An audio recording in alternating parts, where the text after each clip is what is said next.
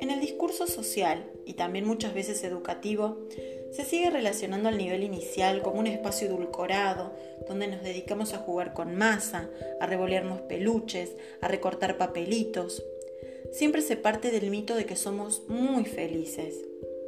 Detrás de los discursos que descalifican, se deja de lado la compleja tarea que significa educar en los primeros años de vida.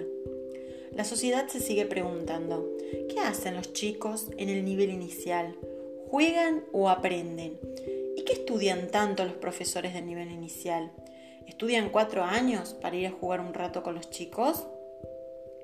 A mediados de los 80, la carrera se llamaba profesora de nivel escolar y todavía no estaban incorporados al sistema educativo formal. Si bien esta profesión surge a mediados del siglo XIX, no va a ser entrado hasta el siglo XX que va a ser reconocida y legitimada con la Ley Federal de Educación del 93, en donde la sala de 5 pasa a ser obligatoria. Al principio, este nivel se vuelve masivo, no tanto por lo pedagógico, sino por la necesidad social que tenían los padres de dejar a sus hijos en algún lado cuando se iban a trabajar. Desde el lado profesional, al comienzo y con el correr de los años, se veía el nivel inicial como una carrera de salida laboral rápida. Pero la sociedad cambió, las familias cambiaron, hasta la noción de infancia cambió en donde el niño pasó de ni existir como sujeto social a convertirse en sujeto de derecho después de la Convención Internacional de los Derechos del Niño.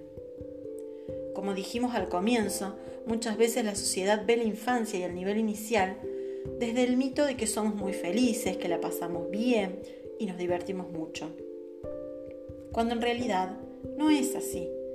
Muchas veces la infancia se transita desde lugares de mucho abandono, carencia, miedo, entre otras.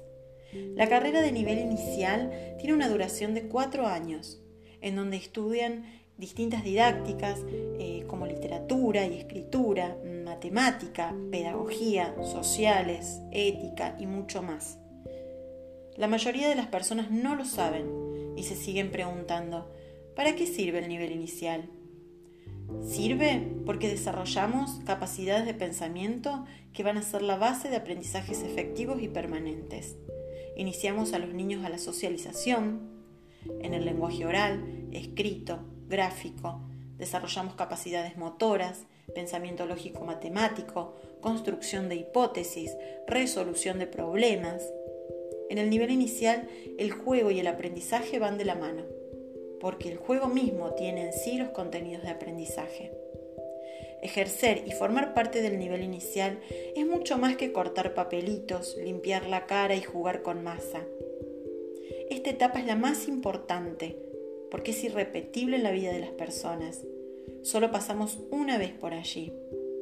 Yo de grande puedo hacer el primario, el secundario, pero el jardín no vuelvo nunca más.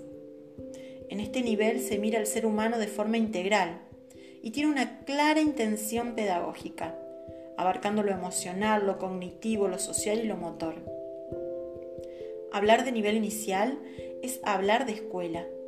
Es el primer trayecto del sistema educativo, un espacio donde se recibe, se educa, se enseña y se protege a la infancia, que se acerca a las escuelas desde edades muy tempranas. Cuidamos los cerebros de las futuras generaciones, porque en palabras de Gabriela Mistral, el futuro de los niños es siempre hoy. Mañana será tarde.